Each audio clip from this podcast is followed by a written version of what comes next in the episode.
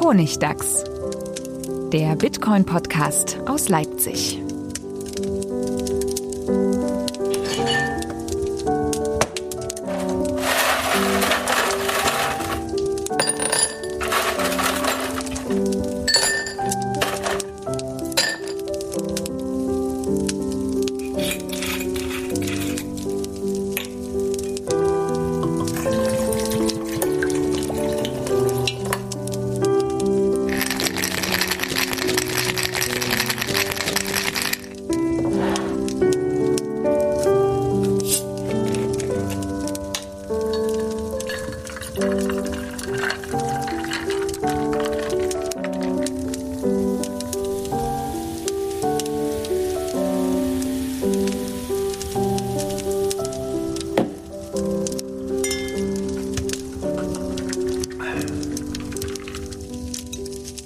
Willkommen zum Honigtags, Folge 58. Seit langer Zeit mal wieder zusammen vereint, lokal getrennt. Stefan, Manuel, hallo. Hallo. Moin. Geht's euch gut? Seid ihr gesund? Ja, läuft.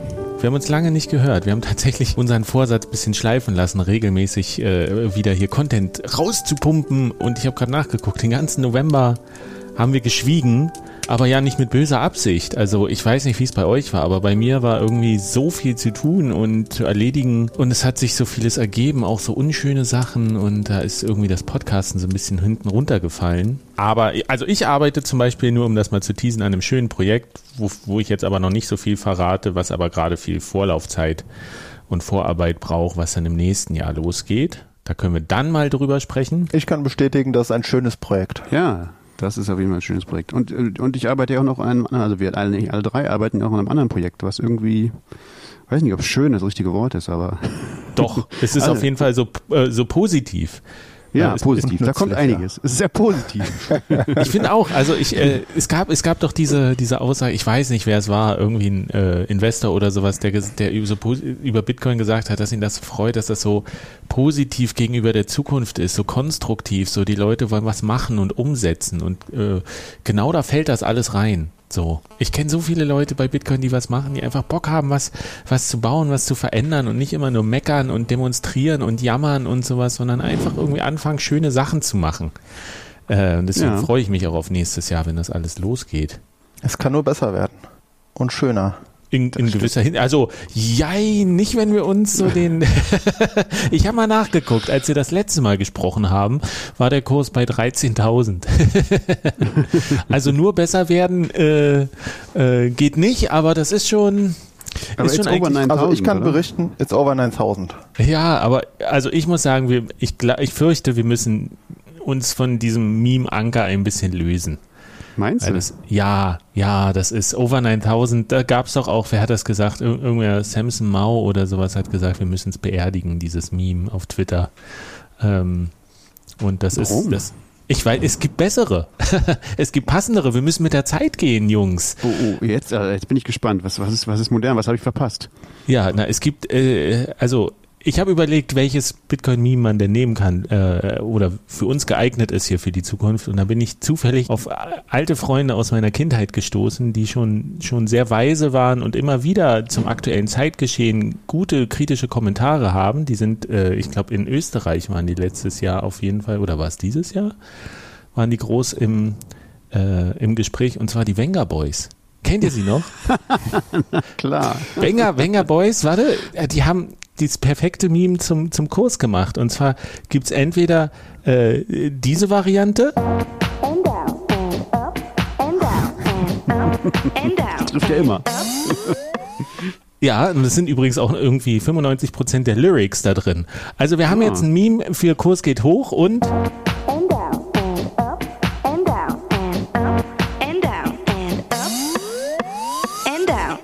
So. Ja. Was haltet ihr davon? Ja. Jetzt over 9000, sage ich da nur. Betretenes Schweigen. Nein, anders. Sie haben noch was anderes, kommt da raus. Cheap, cheap. Cheap, cheap. ist doch Jeep Jeep. Und äh, ich kann wirklich empfehlen, sich dieses Video mal anzugucken, weil da, da hüpft, also es ist ganz furchtbarer äh, 90er Jahre Eurodance. Eurotrash. ja, äh, aber da hüpft so ein, so, ein, so ein stereotyper Japaner rum und will einem irgendwie was, so eine Brille verkaufen und der sagt dann immer cheap, uh. cheap. aber ich finde, up and down, up and down ist doch der perfekte Kommentar zum Kursgeschehen. Da kann man nichts falsch das machen. Stimmt. Das stimmt, das ist auch immer richtig. Ja. Das, und, aber vielleicht ist ja jetzt auch Over 9000 immer richtig. Ja, ja, wir haben ja schon überlegt, kann man das in anderen äh, Lambos rechnen und so, aber irgendwie ist es ein bisschen Oh ja, Lambo Parity. Wir können auch, könnten auch immer mal angeben, ob die Lambo Parity erreicht ist. Heute? Nein. Sehr gut. Na gut, und dann vielleicht noch ein verspätetes Happy All-Time High. Happy All-Time High. Naja, so richtig All-Time High war es ja auch noch nicht, ne? Nee. Ja, so, mal, mal kurz so, ein bisschen. So geleckt. Mal kurz mhm. auf einer Börse, äh, also für mich tatsächlich erst 20.000 ist so. Alles andere lässt sich so schwer kommunizieren. Wenn Bitcoin über 20.000 steht, dann ist ein All-Time-High. Ja, das, aber, ja, das war aber irgendwie, ich kann mich noch erinnern, ich glaube 2017 oder 16 sogar schon war das auch so ähnlich. Das hat immer so, war immer so gerade so dran und hat da so ewig rumgehangen. Hat sich ganz viel Zeit gelassen, bis es dann irgendwann richtig abgegangen ist. Also das. Es ist ganz kurz rübergeschossen über 20.000 Ende, Ende 2017. Echt? Nee. Doch, doch, doch. Aber auf so einer Börse, irgendwo? auf einer Kommt Börse, Börse in so mikrogranularem Ding irgendwie war das, glaube ich. Ich bin mir, ich bin mir sehr okay, sicher. Ich ja. weiß halt nicht mehr, welche das war. So ja, okay. Das war dann der einzige Mensch auf der Erde, der bisher immer noch negativ in seinen Zahlen ist. Ja, der ein, Alle der, anderen der eine sind mittlerweile im Plus. Der eine, der über 20.000 gekauft hat. Ja. Ja, kaufen, da sind wir doch schon beim Stichwort. Wir wollten nämlich Kauf, heute darüber sprechen.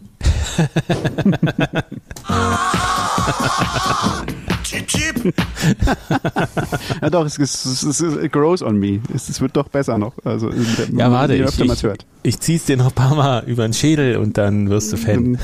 ja, ich glaube auch. So wie ich äh, dieser Tage sehr großer Fan geworden bin von äh, in der Weihnachtsbäckerei und Rolf Zukowski und all den anderen oh ja. Liedern. ich kann sie nicht mehr hören. Heavy Ohrwurm, Heavy, Heavy Rotation und Spotify. ähm, aber wir wollten ja eigentlich sprechen. Wir haben überlegt, was wäre mal ein gutes Thema. Ähm, und sind nochmal bei Privatsphäre hängen geblieben. Das war so mein Vorschlag. Denn alle wollen ja jetzt wieder Bitcoin kaufen, der Kurs ist hoch, die Medien zeigen wieder vorsichtiges Interesse und auch von anderer Seite kommt das. Und mir war es irgendwie wichtig, nochmal zu besprechen, was sollte man von Anfang an bedenken, wenn man Bitcoin kauft? Nicht gleich dann irgendwann merken, ah, Hetzimmer und so. Hier, deine Daten sind geklaut worden und jetzt äh, ist deine Privatsphäre ruiniert, sondern wir haben das ja ein paar Mal schon besprochen dass es eigentlich wichtig ist, Privatsphäre von Anfang an durchzudenken und nicht dann später zu versuchen, das wiederherzustellen, was sehr viel schwerer ist. Also alle Hörer, die noch keine Bitcoins haben, diese Folge ist speziell für euch. Ja, mhm. und alle anderen sehen, was sie falsch gemacht haben und in Zukunft vielleicht besser machen. alle anderen müssen mal schnell einen Bootsunfall haben. Aber es, es gab halt, was mich wirklich sehr schockiert in gewisser Weise, ist diese, dieser Umgang von Ledger mit mit den Kundendaten. Also das ist ja jetzt eine Weile her. Irgendwo scheinbar sind die, wurde Ledger, der Hardwarehersteller, wurde gehackt und scheinbar sind Kundendaten verloren gegangen. Und seit geraumer Zeit rollt jetzt so eine Phishing-Welle durchs Netz mit so wirklich richtig gut gemachten E-Mails, äh, wo dann aber die Website nicht Ledger, sondern Lecta ist. So, also wirklich nur so ein, zwei, zwei Konsonanten vertauscht und so und schwer, schwer zu erkennen. Und das kann ja passieren irgendwie, aber was mich richtig stört und viele andere auch, wenn man wirklich mal ein bisschen sucht im Netz, ist dieser wirklich, wirklich dilettantische Umgang von diesem Unternehmen damit, dass sie noch nicht mal richtig darüber informiert haben. So, es kam vor einer Weile kam mal eine Mail, äh, wo ja, gesagt wurde, ja, Sicherheitsforscher von irgendwem anderen haben rausgefunden, es gab irgendwie ein Problem. So, aber da war kein Wort der Entschuldigung drin oder dass man gesagt wurde, hm, Ehrlich, ja? Ja, wurdest du? Also weiß ich nicht. Hat, mal angenommen, jemand von Freunde euch hat von bei dem auch was gekauft. Wurden die darüber informiert, dass, dass es das gab und dass ich ihre Daten möglicherweise. Nee, dass die informiert Meine wurden, Freunde nicht. Mal gucken. Ich habe tota-, ich hab sogar, also mich haben Leute angerufen und haben gefragt, so, du, ich habe jetzt hier eine SMS bekommen von Ledger, äh, dass ich das bestätigen soll, diese Transaktion und dass alles gefährdet ist und sowas, wo ich mir, ich sage, äh, das läuft sogar über übers Telefon und die sind an Telefonnummern gekommen. Oder ich weiß gar nicht, ob die Leute das tatsächlich gekauft haben, wie das passiert ist, aber das ist, also das hat ein riesiges Ausmaß und ich finde das so, sehr wirklich bescheiden, wie dieses Unternehmen damit umgeht, die sich so irgendwie aus der Verantwortung rausziehen. Also naja, also meine Freunde haben eine E-Mail bekommen, da steht drin, We are extremely regretful for this incident. We take privacy very seriously and we sincerely apologize for the inconvenience this matter may cause you. Also man kann jetzt nicht sagen, sie hätten sich nicht entschuldigt. Okay, okay. Und sie haben das, also diese E-Mail ist vom weiß ich nicht, irgendwann im Juli, 29. Juli und das ist scheinbar am 14. Juli 2020 äh, rausgekommen und zwei Wochen später Boah. immerhin, haben sie Zwei Wochen. eine E-Mail geschickt scheinbar. Ähm, aber sie haben am 17. Juli schon mal die French Data Protection, Protection Authority äh, notifiziert. okay, aber Und dann noch zwei Wochen gebraucht, bis sie sich mal bemühen. Alter, was in zwei Wochen alles passieren kann.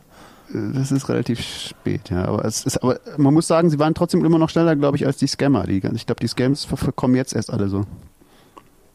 Ja, aber also in, in dem ganzen Zuge, ich, ich finde das irgendwie, alles, was ich mitbekommen habe von Ledger in den letzten Monaten, Jahren, hat bei mir nicht so einen positiven Eindruck hinterlassen. Also die sind sehr viel bedachter darauf, irgendwelche Black Friday, Cyber Monday Angebote rauszuhauen und irgendwie hier äh, juwelenbesetzte Devices zu verkaufen, anstatt Das sich um stimmt, die ja. Sicherheit ihrer, ihrer Kunden zu kümmern. Und das finde ich irgendwie, also gerade in dem Bereich, wo man sagt, wir wollen hier Bitcoin und Kryptowährung sicher verwahren. Also wir sind ein Experte für Datensicherheit. Dann ist das doch die allerhöchste Priorität, dass man sagt, wir, wir, wir beweisen das irgendwie anhand dieser Kundendaten. Und wenn da mal was passiert, dann setzen wir alles daran, das irgendwie einzudämmen und da irgendwie uns drum zu kümmern und den Schaden zu begrenzen und Vertrauen zu bewahren. Und ich finde das irgendwie ganz merkwürdig von denen. Mir gefällt diese, diese Einstellung, gefällt mir persönlich irgendwie überhaupt nicht. Und Ich, ich finde das alles total absurd.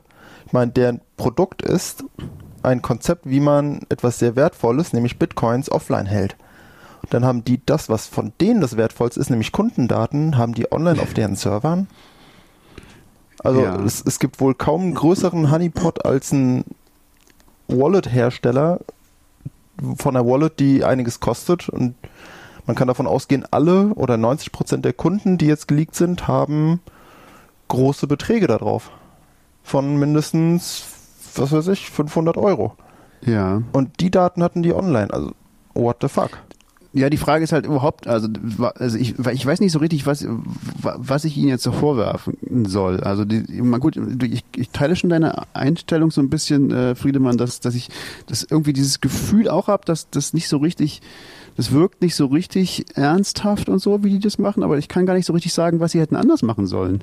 Also, außer von Anfang an keine Kundendaten äh, äh, bereithalten sozusagen. Also ich, ich finde das einzig Korrekte, was man machen müsste, wenn man äh, Hardware-Holz verkauft, ist die äh, Kundendaten sofort wegschmeißen nach dem Verschicken ähm, und nie wieder anfassen. Nein, Äh, das, das kannst du nicht machen. Aber du kannst sie doch offline halten. Wieso nicht? Weil das Recht, du musst für, ich vermute, fünf Jahre alles dem The Man, dem Finanzamt noch nachweisen können.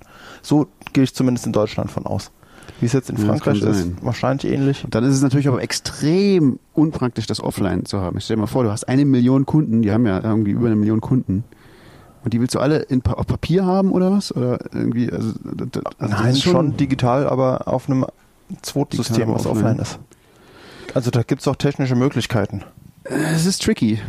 Es ist nicht nur das. Was sich zum Beispiel zu lesen lohnt, ist, äh, Andreas Tasch hat äh, einen angehefteten Tweet, wo er auch dokumentiert quasi, wie er seine E-Mail, die er ausschließlich für Ledger angelegt hat und über die er jetzt Phishing-Mails bekommt und wie er versucht, mit, mit Ledger in Kontakt zu treten, irgendwie, wie das passieren konnte und wie der Support einfach nicht reagiert, ganz lange, dann kommt irgendwann mal eine Mail, aber die ist auch irgendwie nichtssagend und äh, so wie er das andeutet, gab es scheinbar einen zweiten äh, Breach noch, wo Kundendaten wieder abgeflossen sind, wo er halt nicht irgendwie äh, informiert wurde und äh, das ist, also das kann man sich wirklich mal durchlesen und wenn man dann so merkt, wie die reagieren, also wie die einfach mit dieser Situation umgehen, sie handeln die so furchtbar schlecht. Und der Fokus liegt halt nur darauf, irgendwie zu verkaufen, zu vermarkten und nicht irgendwie eine Lösung zu bauen. Und das ist halt, wenn ich das vergleiche halt mit den anderen großen Hardware-Wallet-Herstellern, dann haben die eine ganz andere Kommunikationskultur der Community gegenüber oder ihren Kunden gegenüber oder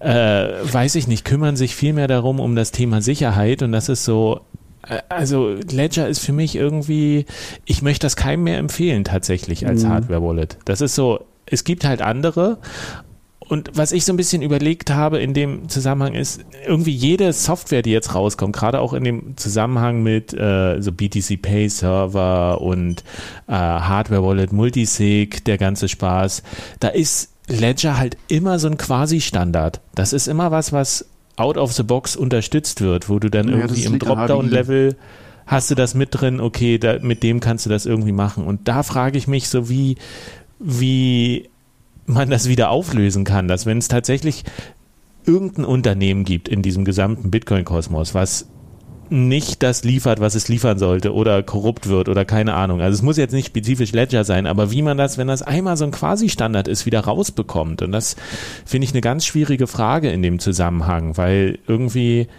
die haben so eine Verbreitung erreicht, dadurch, dass sie mal eine ganz coole Hardware-Wallet hatten, als es noch keine anderen, naja gut, eine andere gab. Das ist so ein bisschen, weiß ich nicht, finde ich schwierig. Aber da ist doch die Antwort ganz einfach. Es muss und das ist ja bei Bitcoin wirklich auch Kultur. Die Schnittstelle, der Standard muss offen und transparent und sinnvoll sein. Dann ist egal, was für eine Hardware-Wallet man dran steckt, wenn die alle den gleichen Standard haben. Bei Wallets, Software-Wallets hat sich das ja auch ganz gut mittlerweile geregelt. Ja, aber es ist ja auch so, es geht ja auch um die Bedienung. Dann hast du ein Support-Video, was dir zeigt, wie du das genau mit der Wallet einrichtest, weil jede Wallet ja irgendwie andere Knöpfe hat und ein anderes Menü und dann musst du irgendwie, keine Ahnung, den XPub-Key irgendwo rausfinden und dann wissen, sagen die dir aber, naja, bei Ledger zum Beispiel findest du es jetzt an der Stelle und bei Coldcard an der Stelle oder sowas und bei Trezor da. Und das ist eben immer so, dass, dass ich glaube, Ledger noch so dieser, dieser Superstandard ist und das finde ich irgendwie kritisch. Gerade wenn man sieht, dass die nicht so, ich finde die, wie gesagt, nicht mehr empfehlenswert. Das ist so mein, das ist ja nichts Neues. Also ich meine, Ledger ist ja dieser Standard insofern ja nur deswegen, weil sie ja von Shitcoinerei profitiert haben 2017 mehr als jeder andere. Also weil sie halt Shitcoins gepusht haben ohne Ende und das machen sie ja immer noch. Also das ist ja das ist ja auch sowas, wo dieses das durchkommt. Eigentlich ist es uns egal, ob unsere Kunden sicher sind. Uns ist nur wichtig, dass wir möglichst viele von diesen Dingern verkaufen. Und das machen sie ja auch. Also sie verkaufen, glaube ich, wirklich größenordnungsmäßig mehr als als andere Hersteller. Das sind einfach der bei weitem größte Hersteller von diesem Zeug. Und das merkst du halt, das ist halt irgendwie schon eine Korb, auch, auch in der Kultur und so. Das ist halt keine, keine kleine Klitsche mehr, die, die von irgendwelchen Hackern betrieben wird, sondern es ist halt eine große, eine große Firma. Ich glaube, die mussten aber schon sehr viel entlassen nach dem großen Boom 2017. Ich meine, da mal einen Podcast gehört zu haben, dass die auch irgendwie 90 Prozent der Angestellten haben, Echt? die wieder ja, naja, also 2018, äh, 2019 konntest du hm, nicht viel Hardware-Wallets verkaufen. Ja. Das ist egal, ob Bitcoin oder Shitcoin. Also ich beobachte das auf jeden Fall irgendwie mit, mit großer Kritik. Ja, das ist auf jeden Fall es ist auch ein schwieriges Thema. Also was für ein, was für ein Hardware-Wallet man, man, empfehlen würde, gerade, gerade Anfängern. Es ist halt so ein, so ein Ding. Also was würdest du nehmen? Es ist nicht so leicht. Ich, ich, man hört inzwischen ein paar ganz gute Sachen über diese Kobo-Wallet, glaube ich. Und Bitbox soll ja auch ganz nett sein. Mhm. Aber Trezor würde ich aus verschiedenen Gründen nicht empfehlen und Coldcard ist halt einfach zu schwierig für viele Leute, glaube ich. Ähm, und jede Hardware-Wallet hat auch irgendwann, wird eine, wird eine Schwachstelle entdeckt. Das ist ja auch, selbst bei ja, Coldcard gab es ja irgendwie äh, ein Problem, was jetzt gerade disclosed wurde oder äh Ja, die haben alle immer wieder Schwachstellen, aber das ist, ist, ja auch, liegt auch irgendwie in der Natur der Sache. Das ist ja auch okay. Ja. ja. und also man muss auch sagen, bei Ledger, das ist so ein bisschen, das ist so ein bisschen aus der Zeit gefallen. Also gerade, ja. weil sich halt viel getan hat und dieses alte kleine Ding, das war irgendwie, wann sind die rausgekommen? 2015 oder sowas oder 2016? Da war das irgendwie State of the Art, aber mittlerweile ist das ja. Stimmt, die bringen auch irgendwie gar nicht tolle neue Produkte oder so, oder? Ich weiß gar nicht. Das letzte war diese X-Variante, die da mit Bluetooth, Bluetooth oder so, oder so ja. Aber ansonsten gibt es irgendwie was Neues für den? Ich weiß es nicht. Mhm, nö. Also Diamanten besetzt oder sowas. Also grundsätzlich hat sich zumindest noch nichts dran geändert, dass Hardware-Wallets als Konzept schon eine gute Sache sind. Ja, äh, da gibt es durchaus auch verschiedene Meinungen dazu, aber ich würde dem auch zustimmen, ja. es gibt auch Leute, die sagen, äh, Hardware-Wallets sind der Teufel und, und Pseudosicherheit und so, aber das ist eher eine Minderheitsmeinung in der Community. Ich, ich denke auch so, die, sie sind gut ausgewogen zwischen Bedienbarkeit und Sicherheit irgendwie. Sie sind schon irgendwie brauchbar für Anfänger.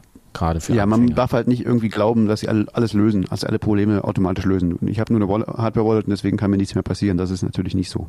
Ähm, Mhm. Und natürlich gibt es noch Lösungen, die da drunter angesiedelt sind und auch welche, die da drüber angesiedelt sind. Und auch diese ganze Frage Anonymität und sowas und Privatsphäre. Hint, hint. Ist damit noch nicht Richtig, da gelöst. wollten wir über irgendwas reden.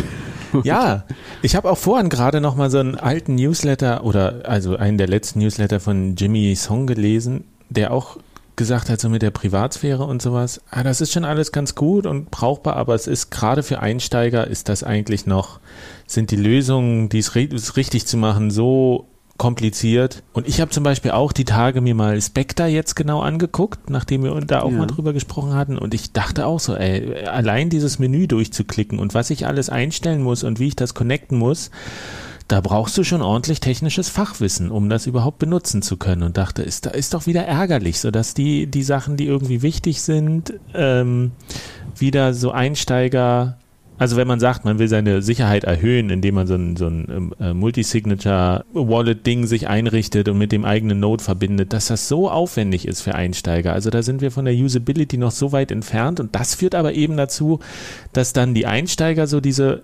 möglichst einfachen Angebote nehmen, wo sie aber dann eben mit ihrer Privatsphäre zum Beispiel bezahlen müssen oder mit ihrer Sicherheit oder dass sie anfangen eben ihre Bitcoins auf PayPal zu kaufen in den USA und dann gar nicht wissen, dass sie die da gar nicht abheben können und dass ihnen diese Bitcoins auch in gewisser Weise nach, nach Bitcoin Law nicht gehören. Not your keys, not your Bitcoin. Also, Ja, aber das ist ja normal. Auch das Geld, was du auf PayPal hast, gehört dir ja nicht. Was auch viele relativ schmerzhaft dann feststellen. das stimmt, da hast du natürlich recht, aber trotzdem Not your keys, not your Bitcoin. Ja, ja, ja.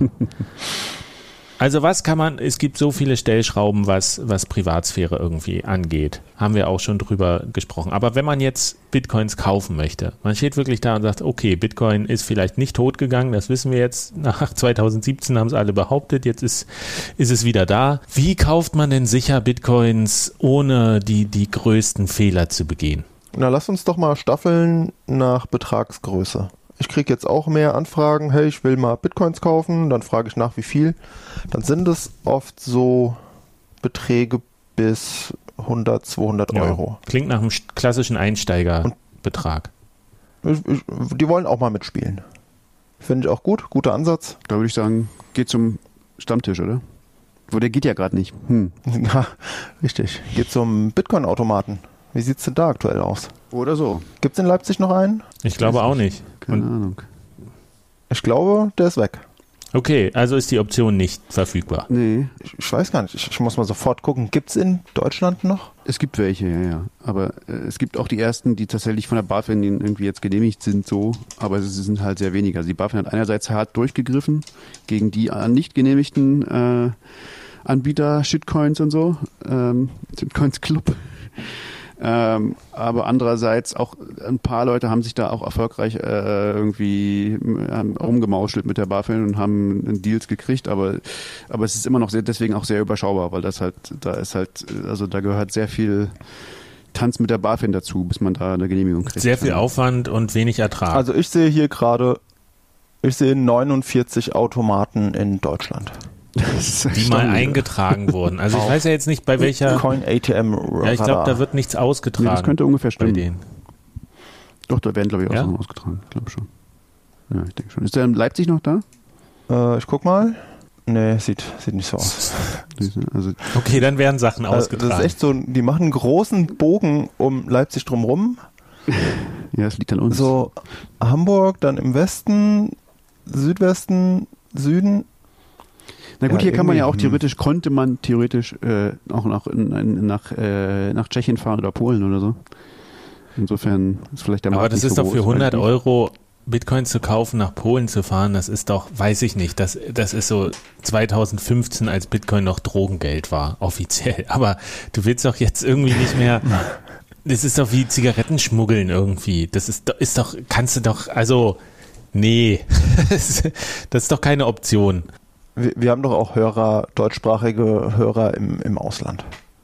Ihr habt's alle gut, ihr könnt zum ATM eurer Wahl gehen. Aber selbst da hast du doch teilweise 200 Kilometer, die du irgendwie reisen musst, wenn du jetzt irgendwo in der Fläche wohnst und nicht in so einem Ballungsraum.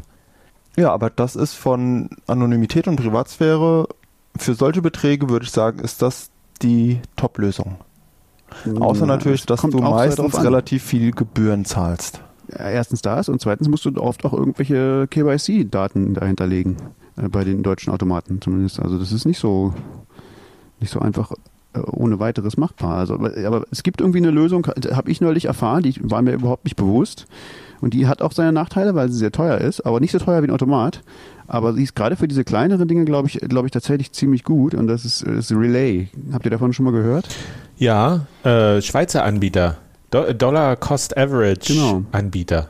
Genau, also da kannst du, da, brauchst du bloß eine E-Mail-Adresse, glaube ich. Du kannst ja auch irgendeine dir generieren. Du musst dich dann nicht ausweisen oder irgendwas.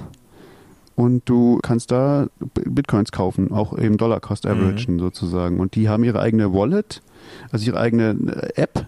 Äh, Das ist eine, eine Mobile-App. Aber du hast dann deinen eigenen Keys sozusagen und das ist alles, alles integriert und alles sehr privacy-freundlich. Also ich glaube, das ist tatsächlich die privacy-freundlichste Art, Bitcoins zu kaufen in Europa. Aber es kostet 3%. Ja, nochmal kurz zum Ablauf. Also die Variante, ich habe das mal ausprobiert. Ich glaube, meine Bank hat das wieder gecancelt heimlich. Ich dachte, ich hätte das eingerichtet, aber irgendwie ging keine Überweisung raus. Naja, auf jeden Fall warst du, du musst diese App runterladen und dann legst du quasi in der App fest, was du kaufen möchtest, in welchem Turnus. ah ja, das war auch ganz interessant. Da habe ich rausgefunden, dass, dass äh, eine, eine Sparkasse äh, keinen wöchentlichen Turnus ermöglicht, wenn du einen Dauerauftrag einrichtest. Gibt es einfach keine Option. Du kannst nur monatlich irgendwie oder halbjährlich machen, wo ich mir so denke, wie, wie kundenfreundlich seid ihr eigentlich? Das ist so, naja, auf jeden Fall ähm, richtest du dir diese App ein und sagst dann, du möchtest gerne so und so viel in dem und dem Turnus kaufen. Also Dollar Cost Averaging bedeutet ja, man kauft in einem bestimmten Turnus immer denselben Betrag und dadurch gleicht man so diese Kursschwankungen. Man nimmt alle Hochs nimmt man mit und die Tiefs und dann im Durchschnitt, wenn, wenn Bitcoin weiter steigt, hat man aber einen Schnitt gemacht irgendwie. Also anstatt jetzt alles zu kaufen und dann hat man vielleicht beim höchsten Punkt gekauft und macht erstmal sehr lange miese und äh, man hat ja nicht immer Glück, den Dip an seiner tiefsten Stelle mitzunehmen. Das gleicht das so ein bisschen aus.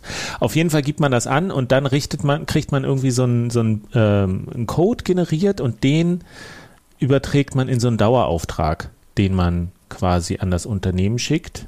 Und dadurch werden dann diese Bitcoins gekauft. Und scheinbar ist es wirklich regulatorisch möglich, das zu machen, weil dies, das ist jetzt keine Schattenfirma, die das irgendwie äh, still und heimlich macht, sondern die machen das offiziell äh, als Unternehmen in der Schweiz und haben sich wohl damit auch, In der Schweiz halt, ne? Da ja, aber haben sich halt damit auseinandergesetzt und ermöglichen das für den gesamten SEPA-Raum auch.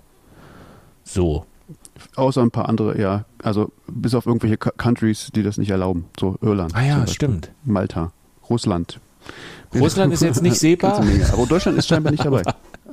Keine Ahnung. Aber eher, also ja, aber das, was das heißt, man muss auf man muss dahin überweisen können mit einer IBAN-Nummer irgendwie so. Also so, also so mega privat ist es natürlich dann auch nicht. Das stimmt schon. Naja, das ist ultra nicht privat.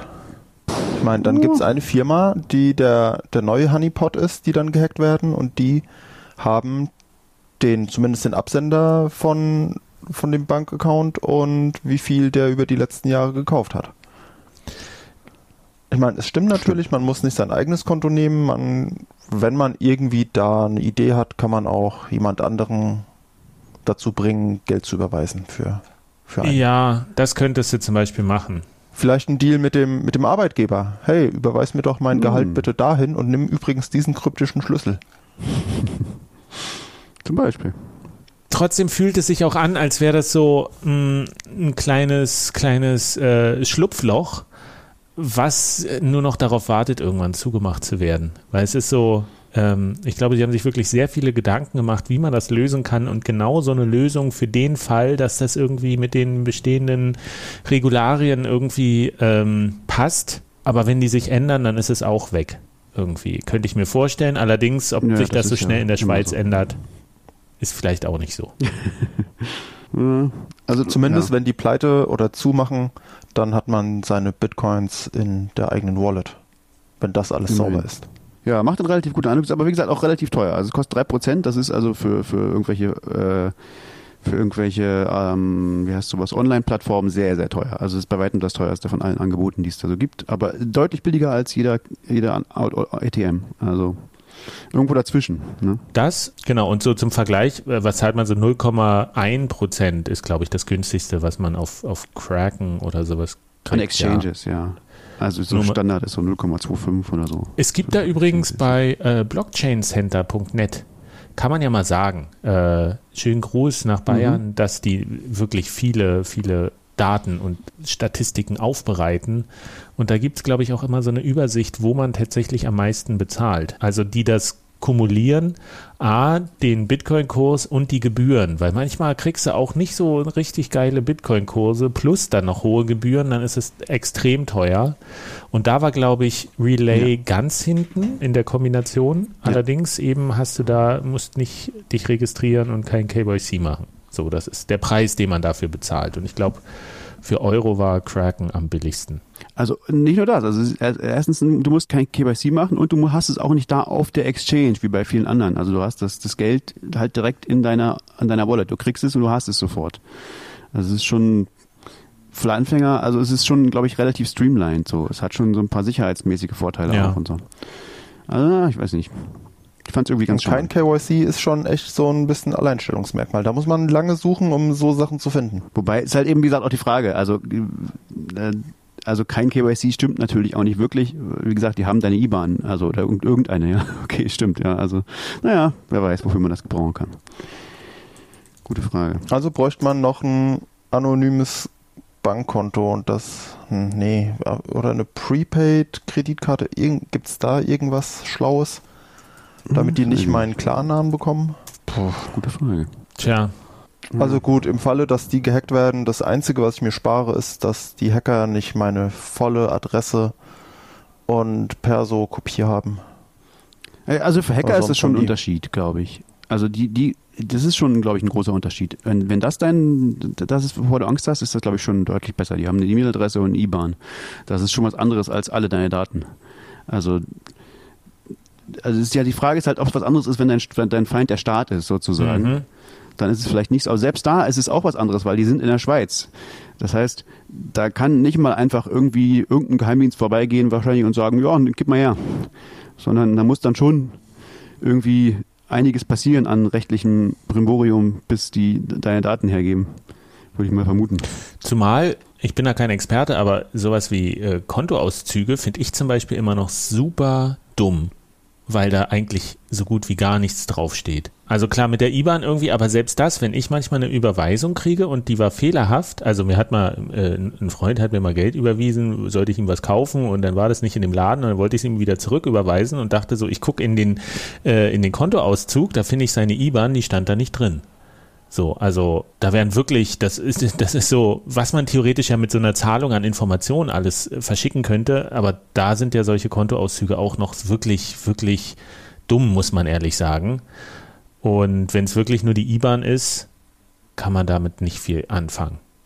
Da hast du recht, Stefan. IBAN und Name. Den also Namen ja? Name vor allem. Ja, aber in jeder Überweisung ist doch die, der Absendername dabei, oder nicht? Ach so, ja, das weiß ich nicht. Ja, ich glaube Name Nein, schon, ja. aber Das ist Vor- und Nachname, der auch ultra verifiziert ist, der garantiert stimmt. Ja, das wahrscheinlich Okay. schon, ja. Was ist denn mit, mit ich möchte in, darauf verzichten und dieses, was Bitcoin ja auch groß gemacht hat, sowas wie Local Bitcoins oder ich kaufe von Person zu Person, was man ja auch bei einem Meetup machen könnte, schwierig auch geworden in letzter Zeit. Ist im Moment halt besonders schwierig ja, das, das sowieso wegen, wegen der Krise, aber ich habe gerade nachgeguckt, auch Bitcoin-Treff, die Seite, die gab es ja mal ganz lange, wo Gibt's die die nicht? mehr? also bei mir lädt sie nicht. Oh, Ich Ach, weiß nicht, ob das, ob das irgendwie nur vorübergehend ist. Also das Prinzip ist eigentlich, man, man, jemand bietet an im Netz, ich kaufe Bitcoin oder ich verkaufe Bitcoin zu dem, dem und dem Preis. bei mir geht sie. Bei dir geht's? Bei mir Okay. geht sie. Ja. Bitcoin-treff.de. Oder das ist ein Ja. Scam und eigentlich ist Geht. es was anderes. das sieht aber genauso aus wie damals. Ja, okay. Dann kann man ja mal gucken. Leipzig, was, äh, wenn man Bitcoin kaufen möchte, Suche Bitcoin. Drei Ergebnisse, okay. Und davon sind zwei deutschlandweit von den drei Ergebnissen. Hm.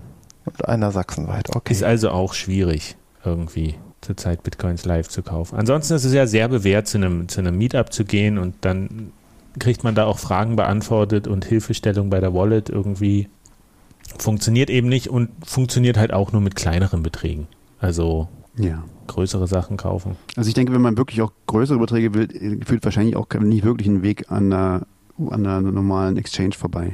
Aber da ist es halt, naja, dann, dann sind da ja Daten natürlich alle, also das ist schon schwierig. Also die, die, die haben ja, wer, wer hat dann alles deine Daten? Insbesondere bei den meisten sollte man annehmen, dann so Chain Analysis hat deine Daten.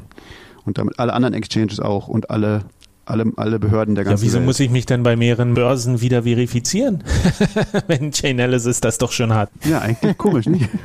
Also Usability könnte man da noch sehr, sehr äh, verbessern. Also was ich nicht ganz verstanden habe, ist mit Local Bitcoin. Ja, das gibt's in Deutschland nicht mehr, aber man kann ja trotzdem mit jemandem in, was weiß ich, Niederlanden was machen. Dann überweise ich der Privatperson in Niederlanden meine Euros und der schickt mir Bitcoin. Wieso gibt's da jetzt zusätzlich dazu noch ein KYC?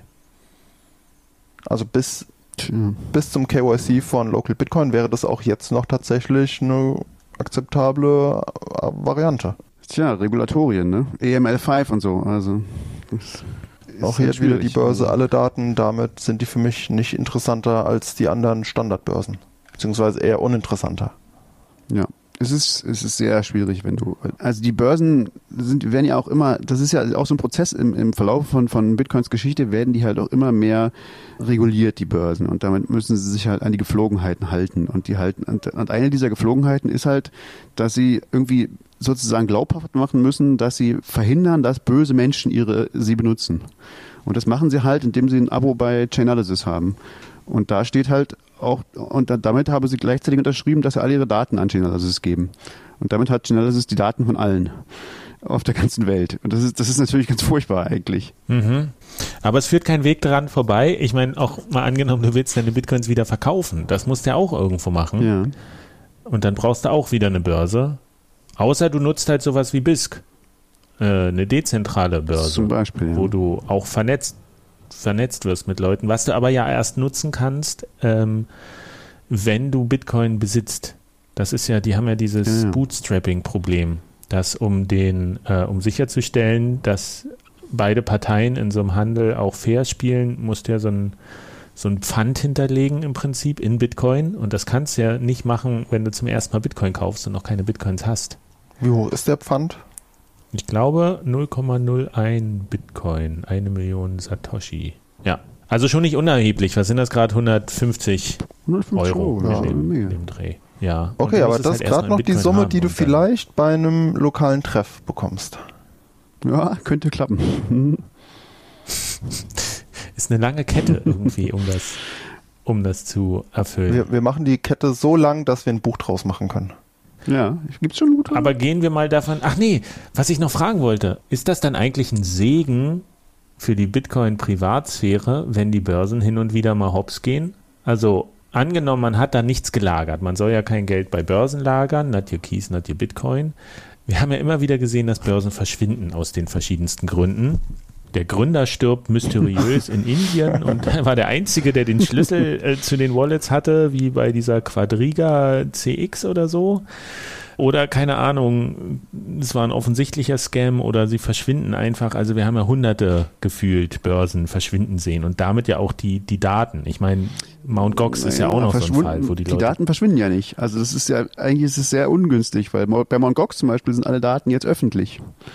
Ähm, weil die sind halt dann einfach äh, irgendwie geleakt und ähm, die kann man runterladen im, im Internet. Also das, das ist nicht besser, typischerweise. Okay. Und das ist dann halt blöd, wenn da ein Perso von mir eingescannt liegt und ich schon Early Adapter mit 2010 war. Und dann steht in der Datenbank, ja, ich habe eine Million Bitcoin gekauft. Und hier ist meine Adresse. Ja. Zum Beispiel. Also ist es eigentlich, wenn man sich aussucht, für welche Börse man sich registriert, muss man doch eine mit guter Reputation nehmen.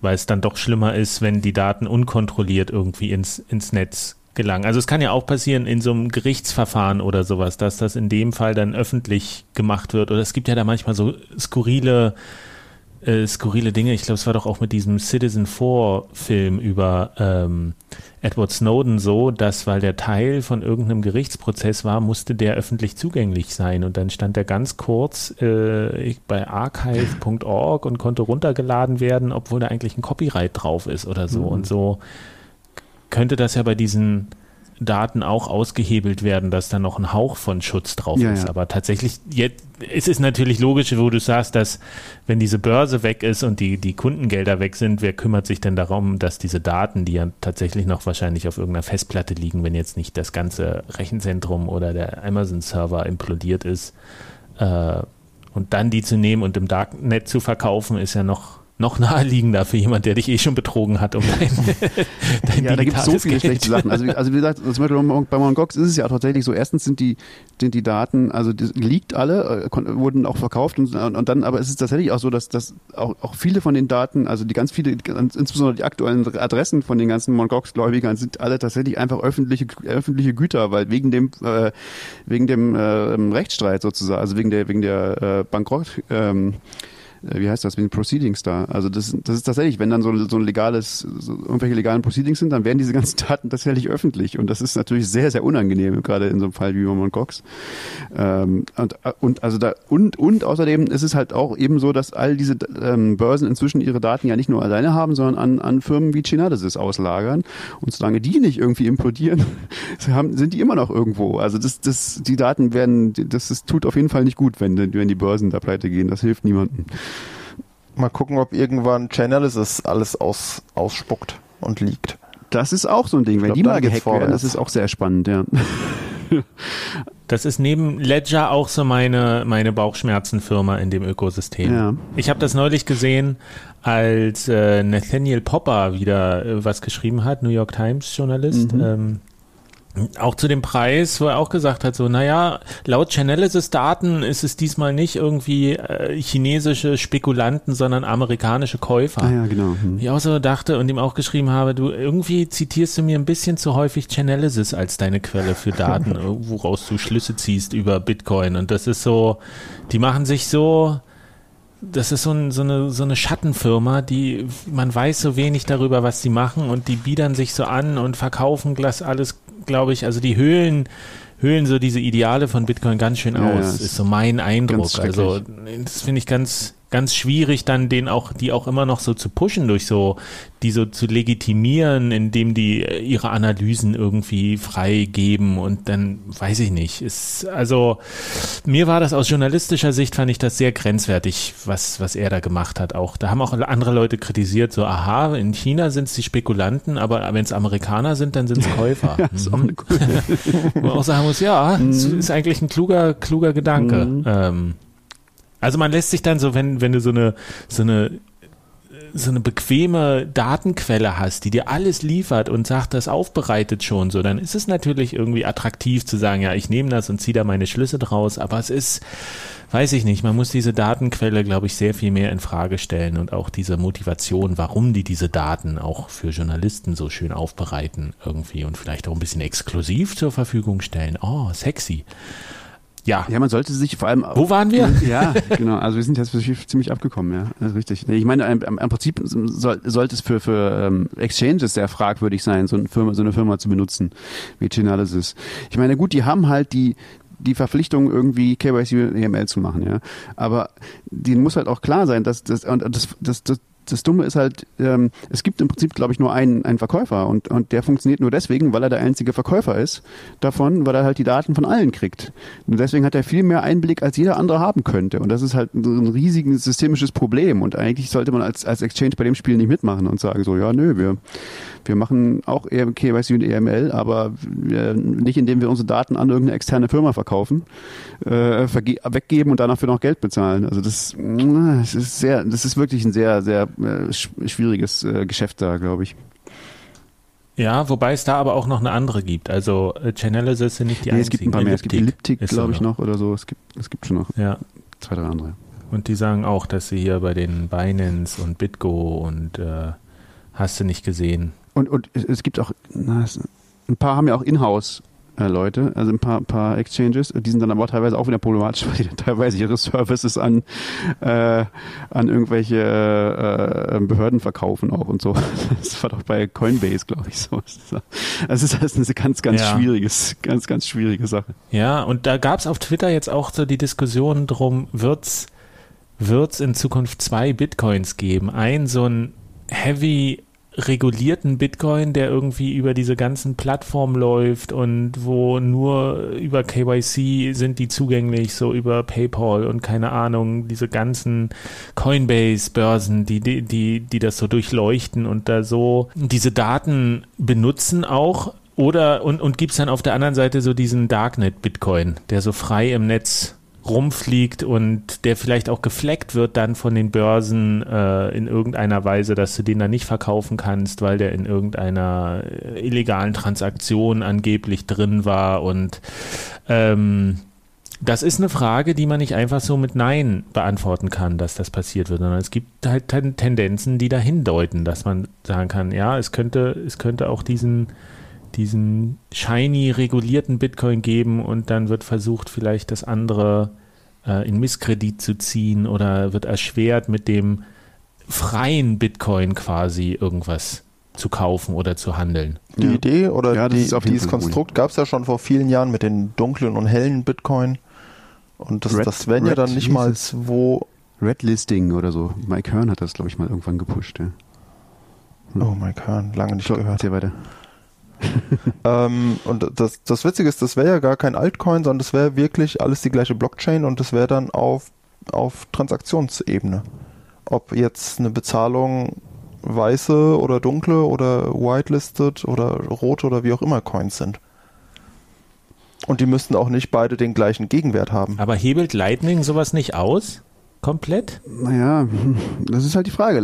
Das ist alles im Prinzip natürlich eine politische Frage. Aber Lightning ist genau, ist halt eine Technologie, die da hilft, so ein bisschen dagegen zu steuern sozusagen, weil da musst du dann schon wieder sehr, wenn, wenn du Lightning, also wenn, wenn du, wenn du Lightning benutzt, dann mischst du halt deine Coins mit allen anderen auch irgendwie. Du kannst dann halt natürlich, könntest natürlich jetzt auch sagen als Exchange, nee, also Coins, die aus einem Kanal kommen, die nehmen wir grundsätzlich nicht mehr. So zum Beispiel, also die, die jemals in Lightning benutzt worden sind, nee. So. Oder also das ist Oder die aus halt einem Mixer kommen. Im, Im, Prinzip, ja eben, oder die aus dem Mixer. Das, ist, das machen die ja jetzt tatsächlich schon. Also es gibt ja Börsen, die merken, also entweder zum Beispiel nehmen sie keine, keine an, die aus einem Mixer kommen oder aus, aus einem CoinJoin oder so, oder sie merken, wenn du deine eigenen, du kriegst von denen was und dann mixst du die und dann sagen sie, äh, wir haben gesehen, du hast deine Coins gemixt, wir möchten lieber nicht mehr, dass du unser Kunde bist. Das ist, passiert ja tatsächlich jetzt schon, das machen die. Ähm, und das ist natürlich sehr, sehr problematisch. Also da, also da, da wird es halt schwierig. Und da ist es halt sehr wichtig, irgendwie dagegen äh, zu halten und zu sagen, hey, das geht aber nicht so. Bitcoin funktioniert nur ganz oder gar nicht so. Weil sonst können wir zum Beispiel Lightning nicht machen. So. Ähm, und deswegen also das, ist es wichtig, das, das, dass wir Privatsphäre per Default kriegen, wo alle Coins in der Wallet immer gemixt werden, wenn man nichts dagegen tut. Denn sonst, wenn ich aktiv mixe, dann klar kann man mich rausfischen. Genau, also deswegen und halt, oder halt Sachen, die man nicht, wo man nicht erkennen kann, dass irgendwas gemischt worden ist. Ne? Also so irgendwelche bestimmte Coin-Swaps oder so. Da, da geht viel geht in die Richtung, wo man dann sagen kann, entweder also es ist sowieso per Default, du kannst einfach nicht sagen, ob jemand was getauscht hat oder nicht so und und du du musst nichts machen. Äh, die diese ganzen Annahmen, die diese ganzen Analysetechniken haben, also zum Beispiel, dass alle Inputs der gleichen Person gehören, die dürfen einfach nicht mehr gelten. So. Und dann dann gibt es dieses ganze Problem nicht. Ne? Und das also man kann da schon technisch viel dagegen kämpfen, aber so sind wir, so weit sind wir noch nicht. Im Moment ist es noch relativ, relativ schwierig und erkennbar, wenn man was, wenn man was tut, um seine Coins zu mischen. Ja. Aber das ist doch, äh, wenn ich es richtig verstanden habe, Schnorr-Signaturen gehen doch in die Richtung, oder? Dass man, dass man eben nicht mehr erkennen kann, war da jetzt ein Input drin in dieser Transaktion oder ganz viele Inputs äh, und solche Sachen. Taproot hat oder? Vor- und Nachteile, auch was das angeht. Ähm, da gibt's auch gerade, gab es auch wieder eine ganz interessante Diskussion, weil ähm, also du hast recht, Taproot äh, und Schnorr-Signaturen in Taproot, also haben, haben diesen Nebeneffekt, dass, dass man sozusagen, dass man ähm, Multisign, also Multi, ähm, wie heißt sowas? Multisignaturen? Nee, so heißt es nicht, ne? Wie heißt die? Ja. Ja, doch, Multisignature. Doch, Doch, ja, Multisignaturen. Die kann man nicht mehr unterscheiden von normalen Signaturen oder anderen Signaturen. Also die sehen alle gleich aus. Alles sieht aus wie eine normale Signatur in, in Taproot. Und das ist schon mal eigentlich erstmal ein Gewinn und auch insbesondere dann zum Beispiel sowas wie ein, wie ein Lightning Channel Lightning-Kanal äh, eröffnen, sieht nicht anders aus als jede andere Transaktion. Das ist auch großer Gewinn, ne? Weil dann kannst du, dann ist es schon mal schwierig, weil dann kannst du zum Beispiel nicht mehr sagen, naja, Lightning-Transaktionen kann ich aber nicht, ähm, die, die, die, die, da kann ich leider nicht, die kann ich leider nicht annehmen sozusagen. Oder also Leit, Dinge, die Gelder, die jemals in Lightning gesteckt haben, kann ich nicht mehr in, in diese Exchange tun. Aber es gibt natürlich ein grundsätzliches Problem damit, wenn ich wenn jetzt Taproot tatsächlich kommt. Taproot ist ein neuer, neuer Typ von Transaktionen die es vorher nicht gab. Noch einer. Es gibt aber schon eine ganze Menge verschiedene Transaktionen. Es gab schon, es gibt schon diese ganzen, diese ganzen alten P, P2SH, also P2 äh, Signature, wie heißt das? SH? Ich weiß nicht mehr genau. Also es gibt jedenfalls eine ganze Menge verschiedene. Stripped Hash. Ja, genau. Und ähm, und da gibt's eben diese Witness-Transaktionen und alles Mögliche. Und wenn du jetzt, und dadurch, einfach dadurch, dass es so viele verschiedene Arten von, von, von Adressen und Transaktionen gibt, ähm, machst du natürlich immer die Anonymity-Sets kleiner, weil, weil nicht alle das gleiche benutzen, sondern manche Leute verraten sich halt dadurch, dass sie halt eine bestimmte Art von Adresse nur benutzen und eine andere nicht, sozusagen. Und das hat natürlich noch auch einen Impact. Und jetzt könnte natürlich sogar auch, könnten jetzt auch Exchanges sagen, naja, Taproot ist uns zu gefährlich. Wir nehmen nichts an, was jemals in Taproot gesteckt hat. Ähm, dann, dann, dann hast du einen anderen Coin sozusagen. Wenn du sagst, okay, Taproot ist der freie Coin, aber alles, aber wenn Geld, was jemals in Taproot ist, kannst du nie wieder außerhalb von Taproot benutzen, weil das Exchanges so fordern. Ähm, das könnte dann passieren. Ja? Also es ist immer so, auch, auch da irgendwie ein zweischneidiges Schwert. Ne? Aber ist das nicht was, wo man sagen müsste, dann müsste, müssten wir schon kurz davor sein, dass diese Entscheidung getroffen wird? Weil mal angenommen, Taproot kommt jetzt in absehbarer Zeit, dann wird sich das doch, dann wird sich doch das doch anfangen, immer mehr zu durchmischen. Und dann wird es doch immer schwerer, so eine Entscheidung zu treffen, weil du dir dann potenziell irgendwie ja den Markt weg schneidest irgendwie, wenn du, wenn du das wegdiskriminierst. Und also ich sehe jetzt nicht so die Tendenzen, dass ultra harte Regeln kurz bevorstehen in, im Kryptowährungsbereich irgendwie. Also es gibt klar, es gibt, äh, man weiß gar nicht, was alles ist, aber dass wir jetzt kurz davor sind, dass, dass die EU oder dass die USA ganz krasse Regularien einführen, das ist doch jetzt nicht gerade hochaktuell. Das würde ich nicht sagen. Also in der EU gibt es da einige Pläne, ganz, ganz unangenehme Sachen zu machen. Im Prinzip, dass, du, dass die Exchanges immer wissen müssen, gibt auch irgendwelche, dass die immer wissen müssen, dass du die Adresse kontrollierst, an der du schickst, an die du schickst und irgendwelche Sachen. Also das, die, die haben da schon komische Pläne. Ähm, dass das nachher wirklich so gemacht wird, weiß ich nicht, aber äh, es gibt durchaus äh, Leute in der Politik, die haben da sehr, sehr seltsame Vorstellungen. Also, und das ist sehr aktuell jetzt. Ja, aber. Aber das, die gibt's doch schon immer. Ja.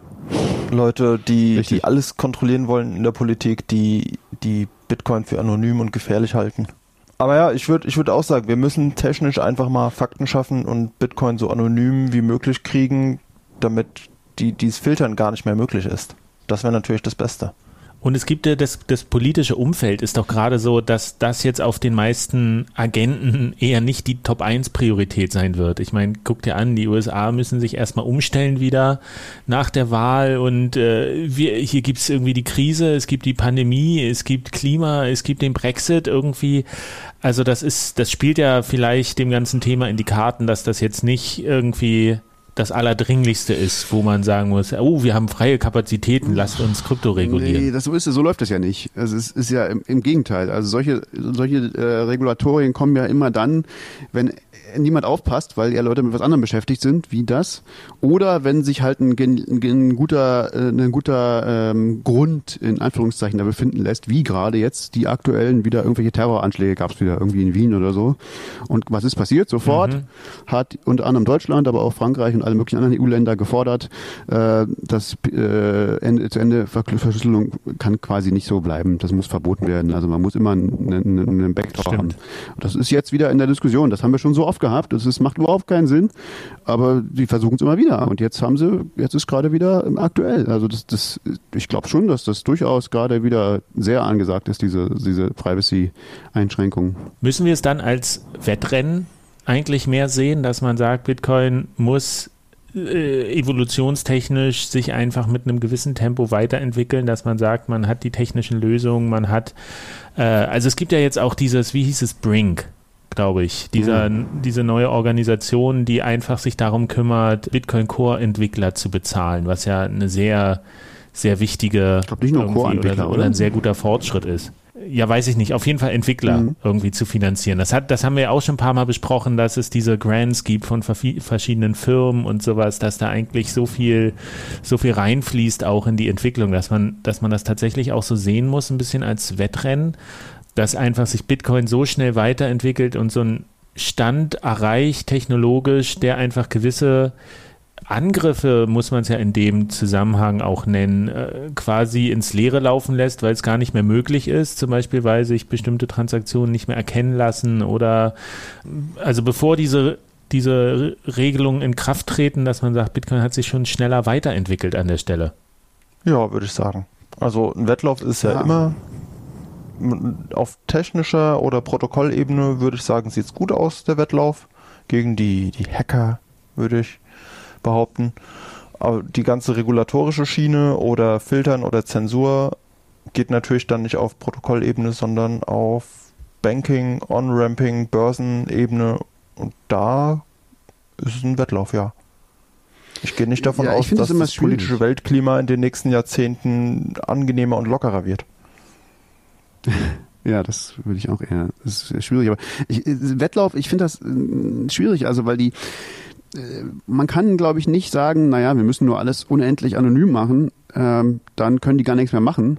Denn wie du schon sagst, das ist ja so, das ist ja nicht nur eine technische Frage. Man kann ja auch sagen, naja, äh, also wenn, wenn alles unendlich anonym ist, müssen wir halt alles unendlich ähm, dystopisch äh, überwachen. Können wir auch sagen, weil die Gefahr ist ja so groß. Ja, also das, ähm, das heißt, man muss, glaube ich, da immer irgendwie eine Balance. Man muss immer irgendwie im, im Gespräch bleiben und gucken, okay, was, was, was ist denn gerade hier tatsächlich die Gefahr und, und wogegen verteidigen wir uns und was kann man aber auch noch der, der Öffentlichkeit verkaufen? Kann man tatsächlich der Öffentlichkeit totale Anonymität verkaufen? Hm, weiß ich nicht so genau, weil dann ist eben die, die, äh, die Reaktion von manchen Leuten, naja, wenn die, wenn die total anonym sein können, dann können wir sie auch alle, können wir auch alle total überwachen, weil müssen wir ja. Ähm, also ich glaube, es ist immer halt auch ein politischer Prozess und es ist, es ist glaube ich, schwierig zu sagen, naja, wir müssen nur, nur möglichst anonym alles, alles machen. Äh, Es ist, äh, ich glaube, man muss immer seine Nischen Na, finden. naja, meine Hoffnung ist, umso härter die, die Überwachung oder die Einschnitte oder die Eingriffe, umso eher kommt eine Gegenreaktion aus der Bevölkerung. Sowas wie ein Ja, komplettes eine Bevölkerung, Bargeldverbot. die nicht Bitcoin benutzt. Ja, da, da, arbeiten wir ja auch dran. Aber sowas wie ein komplettes Bargeldverbot, da würden schon Leute auf die Straße gehen. Wenn jetzt, Jetzt schon äh, weniger, 500 Euro Scheine, wenn 500 Euro Scheine abgeschafft werden, das ist halt ein kleinerer Schritt. Da regen sich weniger Leute auf. Genau, also ich glaube, Ja, beide, beide Seiten müssen da halt Verhältnismäßigkeiten wahren. Ne? Also auch die Überwacher können natürlich nicht irgendwas Beliebiges fordern, so irgendwie, ja, wir müssen einfach alle. Aber naja, es ist halt irgendwie so ein Tanz, habe ich das Gefühl. So, man muss irgendwie, irgendwie gucken, naja, was ist realistisch und was was kann man wem noch verkaufen und was geht technisch. Ich glaube, es gibt einfach nicht die die die Lösung, dass man sagt so, ja, man kann eh nichts mehr machen, egal. So, das ist das wird, glaube ich, nie passieren, dass wir sagen können, naja, es ist sowieso sicher, man, die, man kann nichts überwachen.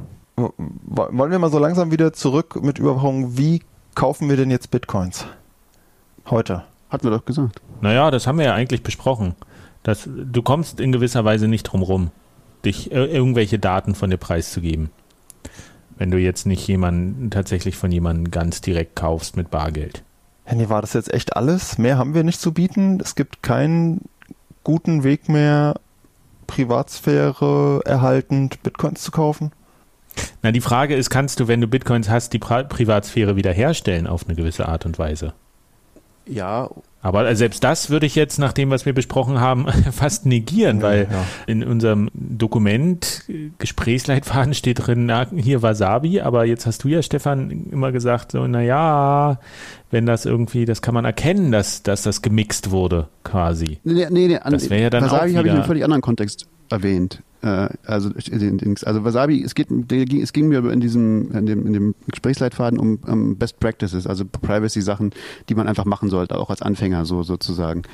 Äh, und Okay. und also ich kann ja mal kurz durchgehen, was wichtig ist, glaube ich, was, was jeder äh, Mhm. machen, machen sollte. Also erste, erste Regel von Bitcoin, äh, äh, first rule of Bitcoin, don't talk about your Bitcoin.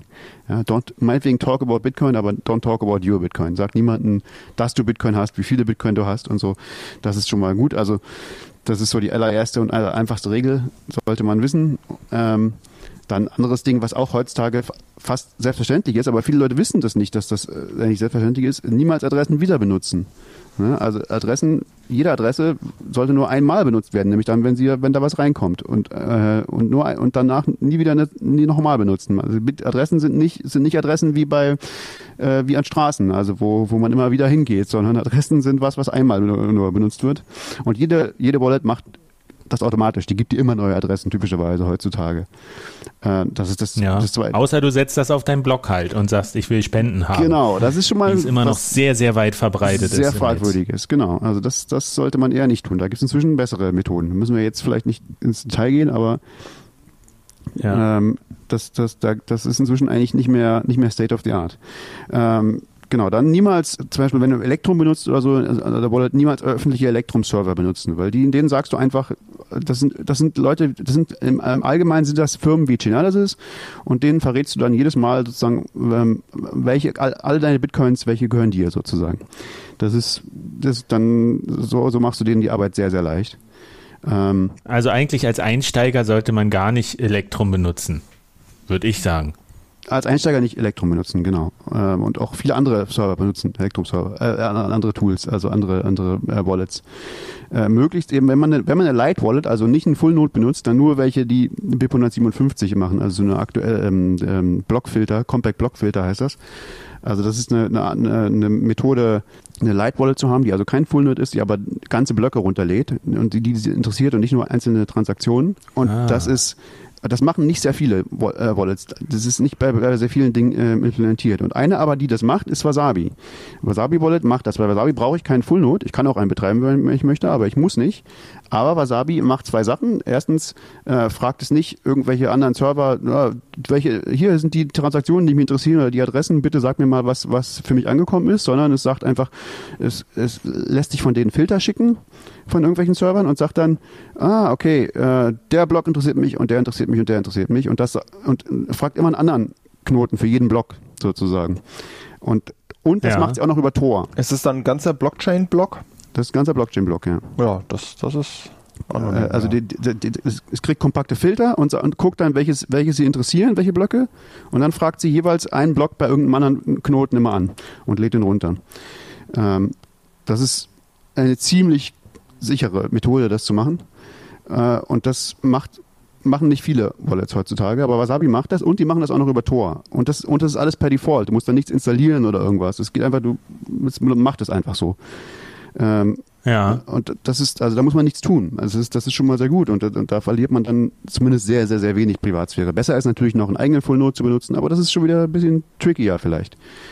Ähm, dann, was, was man, also das sind, Ist das aber alles Sachen, die macht, ist auf, auf jeden Fall empfohlen. Genau. Also, das ist auch wenn nicht so ihr es irgendwie schwierig. hinkriegt, macht einen eigenen Full Node. Genau. Ist eigentlich auch nicht so schwierig, aber, das- aber das ist nicht völlig trivial. Man braucht irgendwo auf einem, auf einem, man braucht irgendwie 400 Gigabyte Platz irgendwo und man muss das Ding erstmal zum Laufen kriegen. Also es dauert ein paar Tage, bis das, bis das läuft und so. Das ist alles, ähm, da woran wird auch gearbeitet, dass, dass, dass das alles leichter und schneller und so geht, aber das ist noch nicht so weit, wie man, wie der absolute dümmste Benutzer ohne irgendwelchen Aufwand betreiben könnte, sozusagen. Genau, dann was man machen sollte, ist, äh, das äh, sieht man auch leicht, nach, nach seiner Adresse oder seiner Transaktion im Internet suchen. Ist auch sehr schwierig. Äh, sollte man, wenn dann, nur mit einem, Tor-Browser machen. Ne? Weil sonst sammeln halt diese, diese Webseiten, wo du da fragst, die sammeln halt auch IP-Adressen und so. Und äh, das ist, dann verrätst du denen halt auch, das gehört mir sozusagen. Hm, auch schwierig. Also am besten das nur mit Tor-Browser machen. Ist auch nicht schwierig, Tor-Browser zu installieren. Das ist, ist irgendwie, gibt es ein Pa- Paket, installiert man und dann benutzt man es. Und dann, Das stimmt, aber das war mir tatsächlich auch noch nicht so bewusst. Dass man das, also nicht, dass ich das machen würde, natürlich nicht. Und niemand meiner Freunde. aber, aber das ist, siehst du, das sind so diese Kleinigkeiten, ja, natürlich. Äh, es klingt total logisch und nachvollziehbar jetzt, wo du das sagst, aber hat man das auf dem Schirm in dem Moment, wo man irgendwas nachguckt? Ich meine, Genau. Über die eigenen, wenn ich, ich suche immer, eigentlich immer nur andere, bei Recherchen suche ich so andere Adressen da drin. Wenn ich zum Beispiel nachgucke bei irgendeinem, irgendeinem Spender, der so eine, eine, fixe, eine statische Adresse auf seiner Website hat, gucke ich immer mal nach, wie viel da so eingegangen ist, weil ja. ich das ganz interessant finde. Ja, das kann man ja machen. Das ist ja okay. Mach. Aber, ja. aber guck dir lieber keine alten Adressen von Silk Road an, denn sonst wird dir irgendwann mal die Tür eingetreten. Haben sie deine IP gefunden endlich? Wer weiß. Genau. Ja, also aber das Schöne ist, aber all diese Sachen sind relativ einfach. Also wie gesagt, du, musst, du brauchst zwei Softwarestücke. Du brauchst einen Tor-Browser, den kannst du einfach installieren, und du brauchst Wasabi. Und und ähm, und da gibt's noch was, was man machen sollte, wenn man es wirklich ernst meint, ist, ist so Coin Control oder Coin äh, ähm, oder Merge Avoidance heißt das auch. Also dass man, das ist dann, das ist ein bisschen schwieriger sozusagen, dass man guckt, welche Coins habe ich denn und welche Coins will ich welche, welche Stellen, denen, wo ich schon mal bezahlt habe, wissen, wissen, dass ich diese Coins habe, sozusagen. Ne? Weil wenn ich irgendjemanden bezahle, weiß der ja, diese, diese Coins und also das Restgeld, was bei den Coins übrig bleibt, das gehört mir. Weißt du, theoretisch zum Beispiel. Und äh, wenn ich jetzt das mehr, mehrmals mache, dann verrate ich den Leuten gegenseitig, wenn, wenn, also dann, dann, dann können die mehr Schlüsse in der Blockchain ziehen. Ähm, ja. Und das kann ich kontrollieren, indem ich sozusagen kontrolliere, welche Coins, also welche UTXOs, welche tatsächlich, man kann ja Bitcoins immer nur ganz ausgeben, also nicht Bitcoins, aber sondern, sondern die, die Beträge auf der Blockchain, äh, welche, welche ich ausgebe und welche nicht. Und das, das, so ein Feature nennt man Coin Control. Das haben inzwischen auch die meisten, ähm, meisten Wallets, aber, aber Wasabi zum Beispiel hat, macht das sehr viel einfacher und äh, sehr viel, die, das sagt nämlich immer, wenn du eine Transaktion machst, sollst du die annotieren. Du sollst dran schreiben, sozusagen, wer weiß davon, von dieser, und, und dann, wenn du jetzt einen Coin ausgeben willst, dann steht da eine Liste hinter dem Coin von allen, die bis jetzt von diesem Coin wissen. Und dann kann ich, kann ich, mir, kann ich mir überlegen, hm, okay, wenn ich den Coin nehme und den, dann wissen schon sozusagen beide, äh, beide Listen zusammen, wenn dann zusammengeschmissen, die voneinander wissen. Ähm, will ich das? Und das macht das, verwaltet es halt automatisch sozusagen. Also es hilft dir da, da, da, da dieses, ähm, da das zu kontrollieren.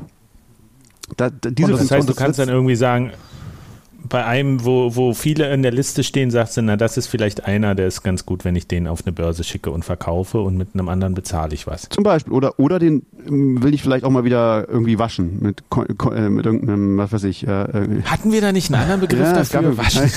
ich weiß es nicht. So. Aber der ist irgendwie dreckig, ja. Oder, oder ich will ihn spenden zum Beispiel. Ja. Zum Beispiel, wenn ich sage, okay, es ist jetzt hier, es gibt hier noch zwei Euro so. Äh, und und die äh, tausend Leute wissen davon so und und äh, das das will ich nicht unbedingt, dass das dass das irgendwie mein Arbeitgeber weiß, dass ich hier Pornos gekauft habe. Dann spende ich diese zwei Euro halt irgendjemanden, ja. Ähm, an die Porno-Plattform. An die Porno-Plattform oder wie auch immer, ja. Das kann ich halt machen. Dann, äh, aber, aber dazu muss ich erstmal die, über dieses, dieses Wissen sozusagen behalten. Und das, das dabei hilft dir zum Beispiel Wasabi. Da, also diese Funktion meinte mhm. ich von Wasabi. Wasabi hat da recht viele Dinge und das ist eigentlich auch nicht schwierig zu bedienen. Es ist immer noch recht hässlich. Ähm, aber das, das wird auch besser. Also die haben ja einen Plan, wie sie jetzt das sehr viel schöner machen wollen. Ähm, aber ich würde sagen, das ist so gerade so für Anfänger dazu, und out of the box. Sorry. Das Witzige ist, damit sind wir ja gerade bei diesen hellen und dunklen Bitcoin, die wir vorhin genannt haben. Nur nicht von oben durch Regulierung, sondern haben wir uns selbst schon gemacht. Genau. Naja, du weißt halt, wo, wo was dranhängt. Du weißt die. Sind die anti-hell und dunkel. Ja, du weißt deine eigene Historie, ne? Und kontrollierst das selber, was du damit machst. Du kannst natürlich sagen, okay, ist mir egal, aber, aber du kannst dann auch was unternehmen, wenn du willst. Du könntest auch, also eben Basabi macht natürlich auch äh, Coin-Joins. Du kannst das Geld damit auch waschen, sozusagen.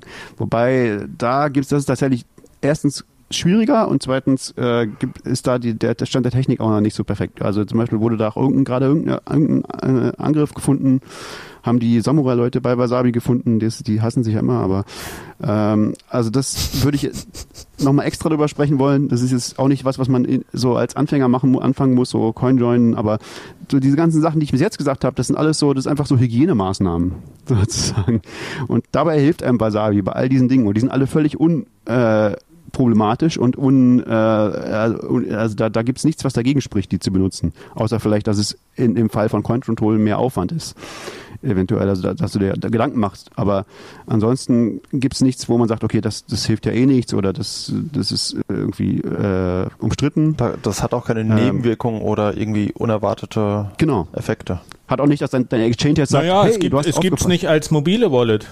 Das ist das Problem. Okay, ja, das kann sein. Du hast es nicht auf dem Handy. Ist nicht mobile bis jetzt? Kann sein. Ja. Nee, ich glaube, ich glaube, es gibt nur als Desktop-Version. Ja, okay. Ja, aber müsste man dann, nee. Ja, okay, stimmt.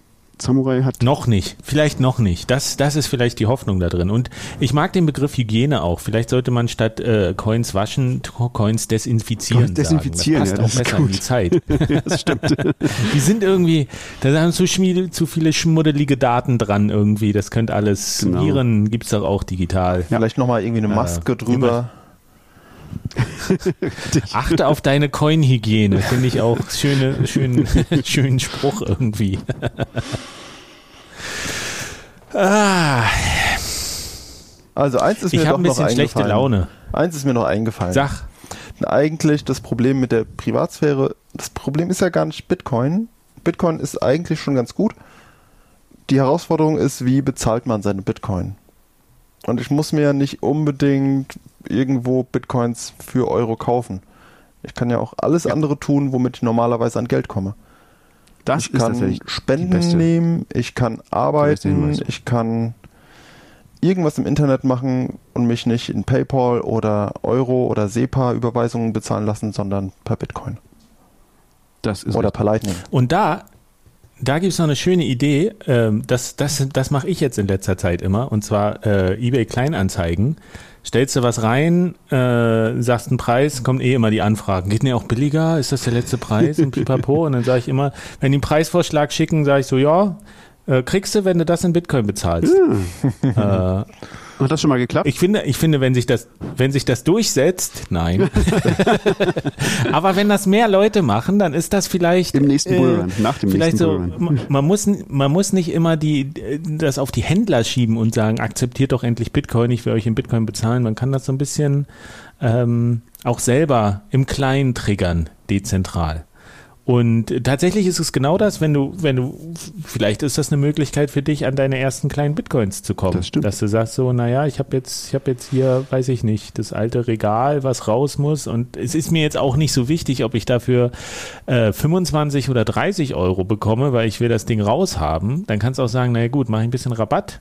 Freut sich der andere und vielleicht hat er ja Bitcoin und dann sagt er, kaufe ich ihn Bitcoin und dann schwuppdiwupp. Weiß der, wo du wohnst und du, dass du Bitcoin hast. Kann auf der Adresse gleich gucken, wie viel du insgesamt hast. Weil du ja nur eine hast. Und Ja. sollte man in der, Mhm. in der Kleinanzeigen-Annonce gleich reinschreiben, ich akzeptiere Bitcoin? Nein. Es ist alles nicht so einfach. Ja, man kann Gerade auch viele mit dabei. Das stimmt, ja. Ja. Ist alles tricky. Ja.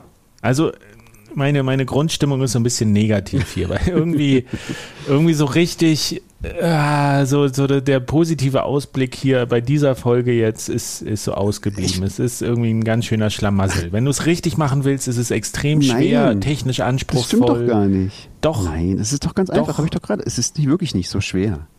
Also es, wie, es ist doch nicht schwer, nicht Nein, man über muss deine es Bitcoins zu versuchen. sprechen. Das ist es. Es ist doch nicht schwer, äh, keine Adressen wieder zu benutzen. Es ist doch nicht schwer, Wasabi-Wallet zu benutzen. Das ist doch nicht schwer. Also Nein, ich, äh, es perfekt zu machen ist nicht das schwer. geht gar nicht. Äh, ist schwer. Das ist richtig. Das ist das grundsätzlich. Deswegen ist deswegen entsteht dieser Eindruck, weil bei Privatsphäre das Problem ist, es, es gibt keine pri perfekte Privatsphäre. Das, es gibt es einfach nicht. Es, es passiert nie. Du kannst nie sagen, oh, ich habe alles richtig gemacht. Äh, Meine Privatsphäre ist perfekt. Perfekte Das- das Privatsphäre würde passieren. heißen, ich tausche keine Daten aus. Genau, mit niemandem in der Welt. Auf keine Weise. Das geht nicht. Also du kannst nicht nicht kommunizieren, sagt man, gab's, gibt's doch irgendwie, ne? Und du kannst eben eben auch nicht nicht äh, Daten verlieren dabei. Also, also, irgendwie, also das, das geht immer. Du kannst nur versuchen, Hygiene äh, walten zu lassen und sozusagen nicht mit jedem völlig beliebig Daten auszutauschen.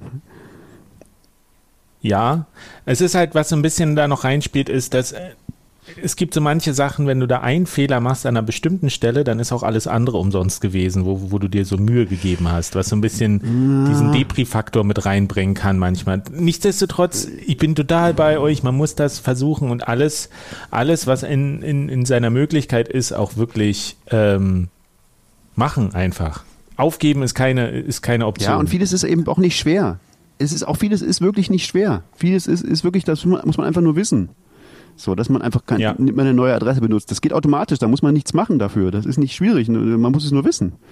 So, ähm, Naja, nee, es ist eben, wenn die Leute sagen, ich will Bitcoins im, im Netz akzeptieren, dann kopieren die, copy und pasten die die einmal Ja. aus der Wallet raus und stellen die bei eBay rein und bei, äh, auf ihrem Blog und so. Und das ist, aber auch da gibt's ja Leute, die sich darum kümmern, daran zu arbeiten, dass man sagt, man hat eine viel einfachere äh, Donation-Option oder sowas, ohne jetzt einen ganzen BTC Pay-Server zum Beispiel aufsetzen zu müssen, was ja überdimensioniert ist manchmal für so einen Blog, der einfach nur ein bisschen quasi geflattert werden will in, in Lightning äh. Ah. Haben wir denn unseren Job jetzt erfüllt, dass wir gesa gesagt haben, was einfach ist und was die Leute machen sollen? ich glaube schon, oder? Findet ihr nicht?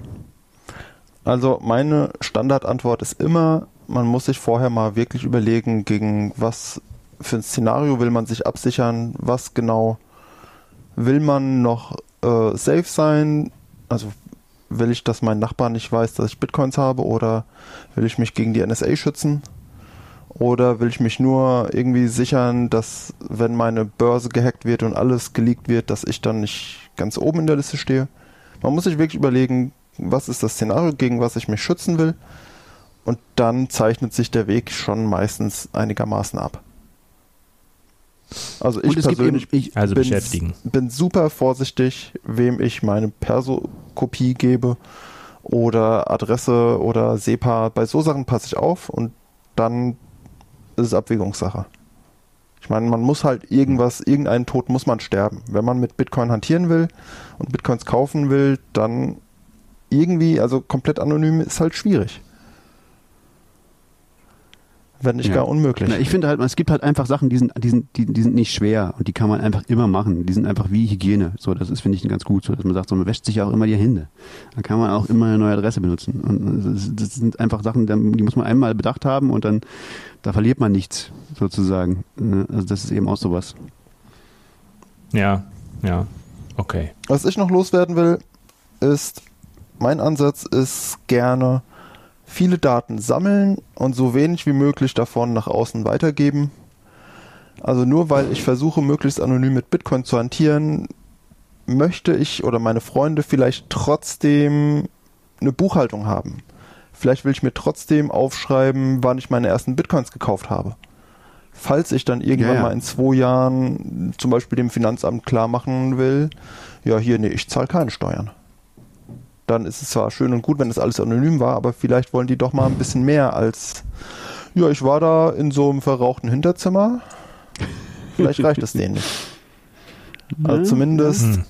könnte man auch auf den unerwarteten Fall sich vorbereiten, dass man irgendwann mit Bitcoins reich wird. Dann will Das man mir nicht vielleicht gar nicht, dass das dass passiert. alles komplett anonym und nicht nachvollziehbar ist. Ist so die, die Kehrseite der Medaille. Ja, der, der Bootsunfall, bei dem die Kies ins Wasser gefallen sind, den, der ist inzwischen schon zu bekannt. Ne? Die glaubt einem keiner mehr. Ja, man muss schon Höhlen tauchen jetzt. Das ist jetzt, wo der Oder so. Nee, ich, ich lese gerade den neuen äh, Daniel Suarez, gutes Buch. Aha. Delta V. Ist das ein. Thriller? spielt einen Höhlentaucher mit. Geht sehr wenig um Kryptowährung, Hm. aber spielt einen Höhlentaucher mit. Also ich habe ich hab gerade den neuen, den neuen Lee Child Roman, den neuen äh, Jack Reacher Roman, da kommt Bitcoin vor und Ransomware. Ähm, Uh. Ja, das ist, das ist, das ist, das ist so die, Ah. der, der größte, der erfolgreichste Autor der Welt, glaube ich, oder so. Also das ist schon jetzt sehr, sehr Mainstream. Das ist ähm, der erfolgreichste Autor der Welt. Das ist interessante Aussage. Möchte ich mich gerne überzeugen lassen von dir. Bin ich, sehe ich etwas skeptisch. Ja, Ähm, ich glaube, er hat aber okay. in irgendeiner Weise, weiß ich nicht, also Mehr als Harry Potter? Mehr als nicht. Stephen Es kann sein, es King. ist Thriller oder so, weiß ich nicht, oder irgendwas. Also er hat irgendwelche. Okay, okay. Er ist, er verkauft Aber jedenfalls gut, sehr, äh, sehr, sehr viel. Gut. Gute Publicity. Wir kommen ins Plaudern. Lasst uns mal hier, lasst uns mal hier Feierabend machen. Außerdem ist das schon fast, driften wir damit in die nächste Folge ab. Wahrscheinlich. Was ist denn die nächste Ähm, Folge? So viel, so viel sei Ah. schon mal geteasert. Hm. Äh, und wir machen jetzt hier trotzdem Schluss. Die nächste Folge wird auf jeden Fall sehr, sehr, sehr viel positiver. Das kann ich schon mal versprechen. Und konstruktiver und toller und alles und so. äh, falls euch, falls ihr jetzt auch so ein bisschen niedergeschlagen seid, ob der vielen negativen Aspekte, die wir jetzt hier besprochen haben. ja, Okay, von euch noch was? ist doch alles gut? So, noch ein kurzer Kom Kommentar zum Preisgeschehen. Sehr schön. Kein, no financial advice. Gut, machen wir Feierabend für heute, würde ich sagen. Ne? Macht's gut und Jo. verschlüsselt eure Backups. Ciao. Tschö.